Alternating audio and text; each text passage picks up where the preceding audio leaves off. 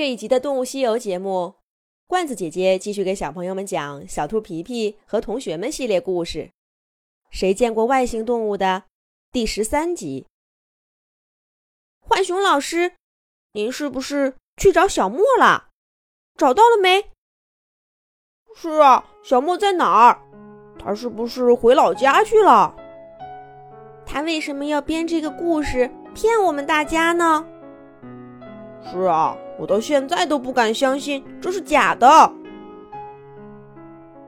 小伙伴们一看到外出归来的浣熊老师，立刻围上去，叽叽喳喳问个不停。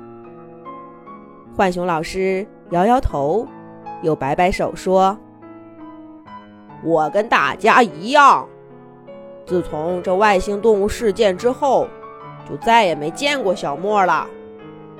我这次外出。”也与此事无关。不过我回来的时候呢，倒是在花园的暖房里发现了这个，我还没看完，你们也看看，也许对了解小莫有些帮助。浣熊老师说完，就从背包里拿出了一个卷着边的笔记本儿。姬小飞赶紧上去接过来，小伙伴们围上去，展开本子。走进了马来莫小莫隐秘的内心世界。明天就要离开家了，去几千公里以外的一个小镇上学。听说那里四季分明，这个词我要记下来。什么叫四季呢？好好的一年，干嘛要这么明确的分成个四呢？妈妈说去了那儿。要注意什么保暖？瞧瞧这大棉袄，这穿上可怎么走路呢？哦，对了，还有鞋子，真不习惯呢。光着脚丫到处跑，多舒服呀！干嘛要套个壳子在脚上？对了对了，还有这些动物，我得记一下。长耳朵的是兔子。扁嘴巴的是公鸡，哦，不对，是鸭子。有红彤彤的鸡冠的才是公鸡，真难记。哎呀，我真是的，好端端的，干嘛要去那么远的地方？我连那儿有没有椰子都不知道。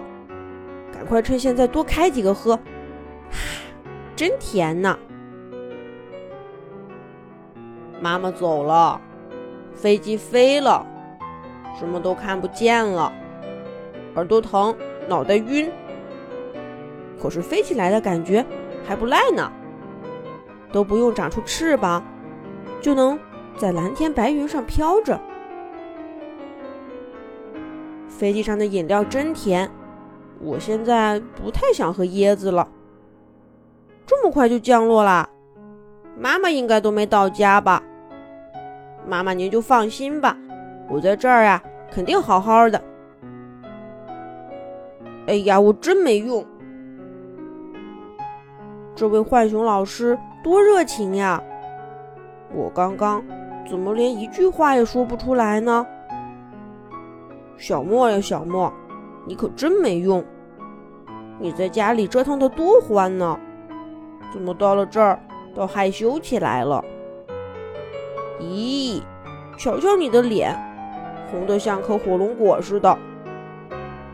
对，一定是因为这个，因为这个热水器，还有这个，这个叫哦录音机。我从来都没见过这些东西，浣熊老师却跟他们像老朋友似的。不光是这些，浣熊老师家的东西。我有好多都没见过，我想家了。我还没有见过这个小镇分明的四季，我的大棉袄还乖乖的躺在箱子里。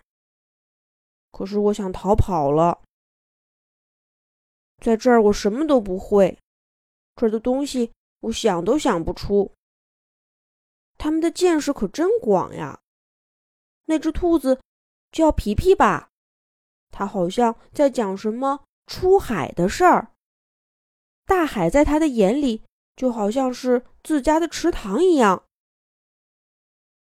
那位叫可可的小猫好像没怎么出过门儿，可是他知道的一点都不比皮皮少。他们从哪儿读到这些有趣的故事呢？课本我都看了呀，可上面并没有这些呀。那只小刺猬叫果果的，有点内向吧？可是他的手可真巧啊！这个贝壳城堡做的多别致。不好，他们往这边走了，我得赶快躲起来。千万不能让他们看到我，小莫啊，小莫，你怎么变成这样了呢？大家读着小莫的日记，这才知道，早在第一次在教室里见面之前，小莫已经暗暗的记住了他们每个人的名字。那外星动物又是为什么要编出来呢？在这儿。大家快看！小兔皮皮翻到了关键的一页，上面写了些什么呢？咱们下一集讲。